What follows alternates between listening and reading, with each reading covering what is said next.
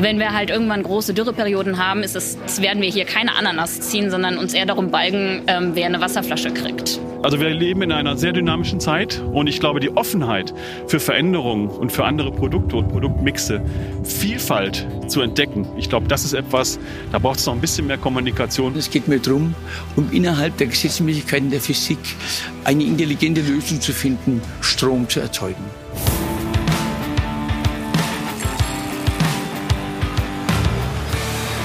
Die Energierevolution.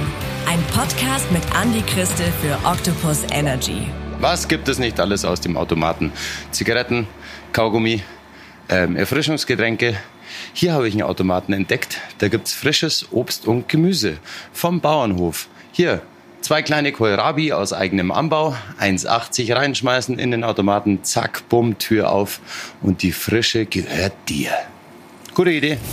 Das war nicht der einzige Automat, den ich auf meiner Reise durch Deutschland gesehen habe. Ähm, es gibt mittlerweile CBD-Automaten, es gibt Automaten für regionale Apfelscholle, Süßigkeiten, Eier und, und, und. Und in dieser Folge geht es heute um die Vordenker und Pioniere in Sachen Energierevolution in Unterfranken, in der Rhön. Da habe ich einen ganz besonderen Menschen kennenlernen dürfen, den Dietmar vom Biobauernhof Mai. Der Dietmar, der hat nämlich immer beobachtet, dass die gierigen Schweine in seinem Stall den Schwächeren das Futter wegschnappen. Und deshalb hat er eine Futteranlage entwickelt, bei der die Gier der Stärkeren die kleineren und schwächeren Schweinchen mitfüttert, sodass jedes Schwein gleich viel Futter bekommt. Als er die Idee dazu hatte, da hat ihn jeder für verrückt erklärt. Aber jetzt lacht halt keiner mehr, weil die Idee und die Anlage, die funktioniert halt. Sein aktuelles Projekt ist ein Kraftwerk, das, ich sag mal, den Energiemarkt revolutionieren würde. Jetzt heißt dieser Podcast die Energierevolution. Wie gut kennst du dich denn in Sachen Energie aus, beziehungsweise was passiert da in deinem Kopf? Diese Energierevolution, die lässt mich ja momentan fast nicht schlafen, weil ich momentan dabei bin, ein Gravitationskraftwerk zu entwickeln und äh, das Gefühl habe, es müsste funktionieren. Äh, die allerletzte Sicherheit habe ich noch nicht. Und von zehn Leuten, denen ich das erzähle, schütteln sieben den Kopf und sagen, du kannst gegen physikalische Gesetzmäßigkeiten nicht ankämpfen. Und es geht ja gar nicht darum, dass ich die Physik aushebeln möchte, sondern es geht nur darum, dass ich versuche, eine intelligente Lösung zu finden innerhalb physikalischer Gesetze. Und da bin ich sehr optimistisch, dass mir da in den nächsten Wochen da etwas dazu gelingt, zu entwerfen und zu entwickeln, was in meinen Augen wirklich revolutionär wäre. Weil die Energie, die man als Schwerkraft hat, die ist überall. Und äh, du brauchst keine Stromleitungen mehr. Du kannst es in klein und groß hinstellen für ein Haus, für eine Fabrik, für ein Dorf. Also wir haben ja einen solchen Energiehunger und ich frage mich manchmal, wie schaffen wir das überhaupt äh, in den Dunkelflauten von Januar und Dezember, wenn also wirklich kaum Sonne scheint und, und der Wind ganz still ist. Wie, wie schaffen wir das dann? Wie können wir so viel Energie tatsächlich speichern, dass wir in der Zeit äh, über, darüber wegkommen oder müssen dann manche Sachen abgeschaltet werden? Das ist einfach meine Frage. Also der Apfel fällt auf den Boden, du willst dir die Anziehungskraft der Erde quasi zunutze machen. Ja, also Isaac Newton hat es ja äh, formuliert, äh, die Gravitationsgesetze und es geht mir jetzt nicht darum, herauszubekommen, wo das Geheimnis der Gravitation liegt, sondern es geht mir darum, um innerhalb der Gesetzmäßigkeiten der Physik eine intelligente Lösung zu finden, Strom zu erzeugen. Du hast gesagt, sieben Experten sagen, geht nicht. Aber dann gibt es ja drei, die sagen, könnte was dran sein, Dietmar. Ja, ich habe ja eben äh, vier Experten beauftragt, mir mein Gedankengebäude zu zerstören. Also Fachleute, Praktiker, die auch theoretisches Wissen haben. Und von denen haben drei keinen Einwand gehabt gegen meine Idee. Und der vierte hat gesagt, Dietmar, du hast doch was vergessen, du musst noch was beachten. Und als ich dann mich näher damit befasst habe, habe ich gemerkt, jawohl, der Mann hat recht. Und ich habe auch jetzt momentan noch nicht die Gewissheit, die zu 100 Prozent, dass es funktioniert. Aber ich bin sehr, sehr optimistisch. Und nachdem mir dieser Schweinedroh gelungen ist, habe ich jetzt das Gefühl, ich kann auch sowas machen. Also können wir festhalten, wenn es irgendwann ein Gravitationskraftwerk gibt, könnte es durchaus sein, dass es Dietmar vom Biohof Mai erfunden hat in Unterfranken. Genau, wobei äh, ich mir vorstellen kann, dass noch viel, viel andere und noch gescheitere Leute äh, da am Werk sind. Und mir hat ein guter Freund gesagt, Dietmar, wenn du das, wenn dir das gelingt und du sowas erfindest, dann lebst du nicht mehr lange. Dann frage ich, warum? Sagt er, ja, du machst das so viel anderen das Geschäft kaputt. Der Dietmar ist auf jeden Fall eine Art Daniel Düsentrieb aus der Rhön. An diesem Tag, da musste ich mein Fahrrad mal waschen. Da hing jede Menge Dreck dran. Und äh, vor der Waschanlage, da habe ich dann eine Frau kennengelernt, deren Sohn auch so ein kleiner Revoluzer ist. Also mein Sohn zum Beispiel, der ist Chemiker und die haben daran geforscht, dass diese Photovoltaikmodule umweltverträglicher werden. Was würden Sie sich wünschen in der Zukunft? Ja, dass, dass überall, äh, dass alle äh, gemeinsam mehr ihre Schritte machen. Ja? Ich meine, es gibt doch tausend Bereiche. Ernährung ist ein Riesenbereich. Die Bekleidungsindustrie ist einer der größten Umweltverschmutzer. Die ganze Reiserei und also viele haben, leben einfach ihr Luxusleben und denen ist es wurscht, was danach kommt. Nach mir die Sintflut. Und das finde ich egoistisch. Haben Sie sich mit nachhaltiger Mode schon beschäftigt? Oder? Ja, also zum Beispiel meine Tochter, die kauft nur noch Secondhand oder, oder Bio-Labels. Und wir haben auch gesagt, also wie viel braucht man denn? Ich bin vor fünf Jahren umgezogen, habe mein Leben komplett neu aufgebaut. Und wissen Sie was? Ich habe genau eine Sprinterladung Zeug mitgenommen. Das ist befreiend. Also man sollte lieber mal von seinem ganzen Ballast ähm, loslassen. Wir haben solche Luxusprobleme, das, ne, also das finde ich manchmal wirklich affig. Ne? Und äh, ich meine, dann müssen wir mal in andere Erdteile schauen. Jeden Monat ist hier Sperrmüll, da steht so viel Mist auf der Straße, das ist verrückt. Jeder müsste sich da an die eigene Nase fassen. Aber letztendlich ist es dann auch ein Tropfen auf dem heißen Stein, weil das ist jetzt nur Deutschland, Europa. Guck mal in den Rest der Welt, ne? Fragen wir doch mal einen Professor, der sich wirklich auskennt. Windexperte Professor Po Weng Cheng. Wie schaut denn das aus mit den Tropfen und dem Meer? Ich denke, viele Leute sagen immer, ich bin nur ein kleines Tröpfchen Wasser auf dem heißen Stein. Aber wir müssen einfach bedenken, ein Ozean besteht eben halt aus Milliarden Tropfen Wasser. Und unsere kleine Tröpfchen Beitrag leisten, denn nur so können wir das große Ziel eines äh, nachhaltiges Gesellschaft erreichen. Professor Po Weng Cheng, ihr habt ihn im Laufe dieses Podcasts schon kennengelernt. Er ist äh, Leiter für Windenergie an der Uni Stuttgart und ein Vordenker, wie er im Buche steht. Auch er sagt, wir müssen auf erneuerbare Energien umsteigen, weil Fakt ist, wir werden in Zukunft immer mehr Strom brauchen und da spielt der Klimawandel natürlich auch eine zentrale Rolle. Als ich in Bonn war, habe ich erfahren, dass es Ampeln gibt, auf denen die Silhouette von Beethoven zu sehen ist. Und ich habe eine Studentin kennengelernt, die mir ihren Namen nicht sagen wollte, aber die sich mit Geodäsie beschäftigt, also mit der Vermessung der Welt. Und es gibt ja immer Leute, die sagen, na ja, also wenn es bei uns wärmer wird in Deutschland, gell, das ist doch ganz geil, weil dann wachsen doch auch endlich tropische Früchte bei uns. Was man dabei ganz stark vergisst, ist, dass die meisten Pflanzen ihr Hauptwasser aus dem Boden ziehen. Das heißt, mit den Dürren werden die oberen Erdschichten immer trockener und immer trockener. Das heißt, entweder die Pflanze stirbt ab oder sie muss halt immer weiter runter ins Erdreich. Irgendwann reden wir halt davon, dass das Grundwasser entzogen wird. Und das Grundwasser ist ja ein wichtiger Süßwasserspeicher, sage ich jetzt mal. Da ziehen wir ja auch unser Trinkwasser her. Das heißt, wenn wir halt irgendwann große Dürreperioden haben, ist es, werden wir hier keine Ananas ziehen, sondern uns eher darum balgen, ähm, wer eine Wasserflasche kriegt. Was glaubst du, ist energietechnisch die beste Lösung für die Zukunft? Das ist schwer zu sagen. Das ist auch eine sehr kontroverse Geschichte am Ende des Tages. Ich denke schon, man muss Richtung erneuerbare Energie gehen. Der Trend in Deutschland ist ja ganz stark die Windenergie.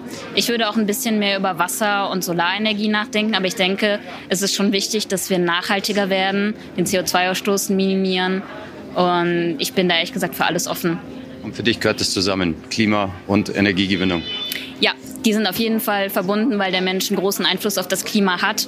Und am Ende des Tages sind wir Menschen ja diejenigen, die Energie haben wollen. Und deswegen, das ist alles miteinander verbunden für mich. Zum Abschluss, was wirst du den Leuten mit auf den Weg geben? Oh, das ist schwierig. Ich würde sagen, man sollte anfangen, mehr über seinen sogenannten ökologischen Footprint nachzudenken. Also wenn ihr einkaufen geht, auch bei Kleidung, generell einfach mal anfangen zu überlegen, wo kommen die Sachen her, wo, wie werden sie transportiert. Und im Übrigen würde ich sagen, man muss vor allem auch immer offen für alles sein. Also vielleicht auch für künstliche Intelligenz. Von den einen gefeiert, von den anderen verteufelt. Und als ich in Bonn war, da war zufällig gerade eine Energieausstellung in der Innenstadt. Und in einem kleinen weißen Pavillon habe ich dann diesen netten Dude kennengelernt. Ich bin Leo. Hi. Hallo Leo. Genau, bin jetzt hier beim Fraunhofer und da machen wir KI-Aufklärung und KI-Beratung.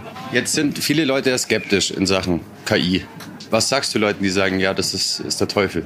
Das ist eigentlich völlig zu Unrecht, äh, diese Abgrenzung gegenüber KI, weil KI da hilft, quasi das menschliche Leben zu vereinfachen und sagen wir, den Menschen viel Arbeit abzunehmen. Jetzt gerade in Sachen erneuerbare Energien, Energiewende, wie kann KI da einen Teil dazu beitragen? Also KI kann quasi dazu unterstützen, Ressourcen einzusparen.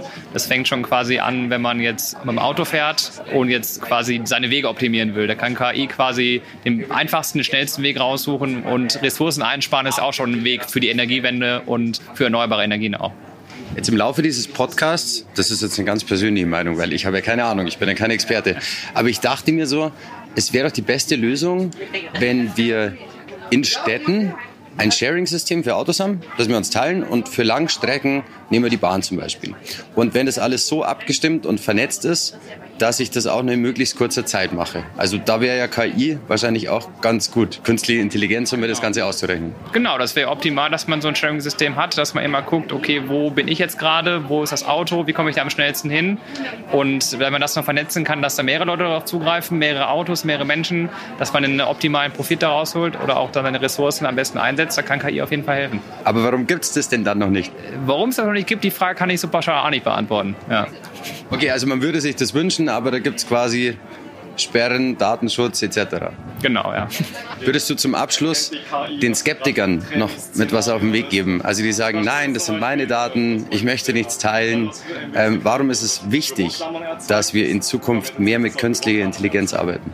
Also ich kann die Skepsis in der Hinsicht nachvollziehen, dass man mit seinen Daten sensibel umgehen möchte. Und damit KI vernünftig funktioniert, Daten sind das Futter für künstliche Intelligenz. Und ähm, damit das optimiert wird, werden Daten benötigt. Aber die helfen dafür, um das menschliche Leben zu vereinfachen, um quasi schneller nach Hause zu kommen, um schneller quasi auch äh, Produkte zu kaufen, was sind die besseren Produkte, muss jeder für sich selber entscheiden, aber an sich ist eine KI eine gute Stütze, um das menschliche Leben zu vereinfachen. Man sollte es als Hilfe wahrnehmen und nicht als was Böses. Wie machst das du privat? Wie gehst du mit deinen Daten um? Ich versuche da einen gesunden Mittelweg zu finden. Also ich will jetzt meine Daten nicht an jedes Unternehmen weitergeben. Ähm, man, es muss, wie gesagt, jeder für sich selber entscheiden. Aber ich glaube, so ein gesunder Umgang mit Daten hilft für alle dann weiter. Also obwohl der Leo total pro künstliche Intelligenz ist, geht er selber natürlich sehr vorsichtig mit seinen Daten um. Sollten wir auch alle tun. Vielleicht habt ihr auf YouTube schon mal das eine oder andere Video meiner Reise gesehen. Gibt es auf dem YouTube-Account von Octopus Energy. Könnt mal nachschauen. Da seht ihr unter anderem, wie ich mich bei Regen den Berg hochquäle und herrliche Bilder ähm, aus Deutschland von oben. Diese Bilder hat der Michael Kalb gedreht. Er ist Filmemacher und auch hier in dieser Branche ist die Energierevolution in vollem Gange. Wir haben im Laufe dieser Reise festgestellt, dass das Thema Energie auch im Filmbusiness ein großes Thema ist. Inwiefern interessiert mich das denn als Privatperson? Naja, es sind ja auch die Filme, die öffentlich gefördert werden, unter anderem oder meistens ja auch mit Steuergeldern oder Rundfunkbeiträgen. Und es gibt eben jetzt immer mehr Tendenzen, sei es bei Filmförderung als auch bei ähm, öffentlich-rechtlichen Sendern, dass die sogenannte grüne Produktion eine immer größere Rolle spielt. Und das heißt? Das bedeutet, wenn man Filme produzieren möchte, also drehen auf bestimmte Energie- und Umweltstandards mittlerweile Rücksicht nehmen muss. Das geht zum Beispiel los von, wo beziehe ich mein Catering für das Team her? Also ist es regionale Küche oder ist es billig Warenzeug? Benütze ich Plastikflaschen am Set oder wiederverwendbare Tassen und Geschirr? Ähm, und bei der Energie spielt es zum Beispiel eine Rolle, dass auch Filmförderungen mittlerweile eine sogenannte CO2-Berechnung möchten für das Projekt, wo ich beispielsweise auch angeben muss, woher ich meine Energie beziehe. Also ob ich in meinem Produktionsbüro oder auch am Set meine Scheinwerfer und was ich eben alles brauche mit Ökostrom beispielsweise versorge oder ja, konventionelle oder ich weiß es nicht Quellen angebe. Und je nachdem werde ich dann besser oder schlechter gerankt in diesen CO2-Kalkulatoren. Wirkt sich das für mich als Endkonsument irgendwie aus? Im Moment äh, durch die steigenden Preise und auf die vielen Standards, die man natürlich Rücksicht nehmen muss, wird es schon ein bisschen teurer, weil als Produzent, wenn ich beispielsweise Filmförderung kriegen möchte, muss ich natürlich ein bisschen mehr ausgeben für, für etwas, was man vor, dem, ja, vor der Kamera im Film nicht sieht. Also das bedeutet im Umkehrschluss, vielleicht muss ich an der Kinokasse bald ein bisschen mehr zahlen. Das ist schwer abzusehen, weil die Kinokarten ja eh immer teurer werden, aber vielleicht siehst du etwas weniger im Bild, weil eben vor der Kamera mehr gespart wird, um hinter der Kamera alle Standards erfüllen zu können. Das Bild ist dann nur noch halb so groß, das ist dann kleiner. ja, oder die Schauspieler werden günstiger. Also es wird wie alles halt auch teurer, aber natürlich setzt man damit halt auch in der Branche ein Zeichen, dass man sich da halt bewusster, sage ich mal, verhält in der ganzen Branche. Der neue Star Wars wird mit Handpuppen gespielt. Hier haben Sie es zuerst gehört. Und von den digitalen Bildern, die uns erwarten, habe ich abschließend noch einen sehr sympathischen Ansatz, was die echten Bilder in unserem Leben angeht. Weil gerade Windkraftgegner, die prangern ja oft an, dass so ein Windrad die Landschaft verschandle. Und dazu hat mir Professor André Niemann vom Institut für Wasserwirtschaft an der Uni Duisburg-Essen was mit auf den Weg gegeben, wo ich einfach sagen muss, da hat er einen Punkt. Landschaftsbild ist ein Kulturgut. Landschaftsbilder sind auch wichtig zu schützen, gar keine Frage. Aber ein Argument, da konnte ich dann auch nicht widersprechen, ist dann, ich sag mal, mir entgegnet worden, aber lass uns doch erstmal bauen. Und wenn wir dann merken, das Landschaftsbild verträgt sich nicht, dann bauen wir es halt wieder zurück. Ne? Es sind doch nur 25, 30 Jahre. Ne? Dann können wir doch wieder neu. Und so weiter und so fort. Und ich finde diese zeitliche Perspektive, die hat was ganz Charmantes. Ne? Wir wollen immer alles sofort und jetzt und nicht auf immer und so weiter und so fort. Das kann in 30 Jahren schon wieder ganz anders aussehen. Also Sie meinen die Sichtweise dahingehend ändern, dass man sagt, okay, vielleicht ist es einfach was Temporäres, das steht da 20 Jahre und danach haben wir vielleicht eine ganz andere Möglichkeit, Energie zu erzeugen, die vielleicht weniger das Landschaftsbild stört. Also ich bin mal gespannt, was wir in 20 Jahren da auf dieser Windkraftanlage, auf dieser Halde da für eine Maschine drin haben werden. Ne? Und ich bin sicher, wir werden nicht weniger Energie erzeugen, sondern mehr. Was würden Sie den Leuten gerne noch mit auf den Weg geben, abschließend? Also wir leben in einer sehr dynamischen Zeit und ich glaube, die Offenheit für Veränderungen und für andere Produkte und Produktmixe, Vielfalt zu entdecken. Ich glaube, das ist etwas, da braucht es noch ein bisschen mehr Kommunikation, würde ich mir auf jeden Fall wünschen zu den Produkten. Und ich glaube einfach, dass wenn wir jetzt wirklich als Häuslebauer, Eigentümer und so weiter und so fort dann selber noch mitmachen und wirklich jede Dachfläche noch zusätzlich mit PV sozusagen dann eben auch anbinden, dann glaube ich, gibt es richtig, richtig, richtig, richtig viel zu gestalten und auch zu entdecken. Ich bin mal gespannt, wie die Siedlungen in 20 Jahren aussehen. Und das hat mir auf dieser Reise wirklich besonders gut gefallen. Es gibt so viele Experten und Expertinnen, die positiv in die Zukunft schauen. Und nur weil ein Windrad heute vielleicht scheiße ausschaut, ja, heißt es doch noch lange nicht, dass wir in 20 Jahren nicht eine neue Technologie erfunden haben, mit der wir noch viel mehr Grünstrom produzieren können und dann bauen wir die Windräder halt einfach wieder ab. Das Ganze ist schließlich ein Prozess. Also, Vielleicht hat euch einer oder mehrere dieser Menschen heute auch so inspiriert wie mich. Meine Reise auf Deutschland ist auf jeden Fall noch nicht vorbei. Ich springe jetzt noch in den See, der hier vor mir ist. Genießt die letzten Sonnenstrahlen. Ihr genießt die Woche und dann hören wir uns nächste Woche hoffentlich wieder. Passt auf euch auf.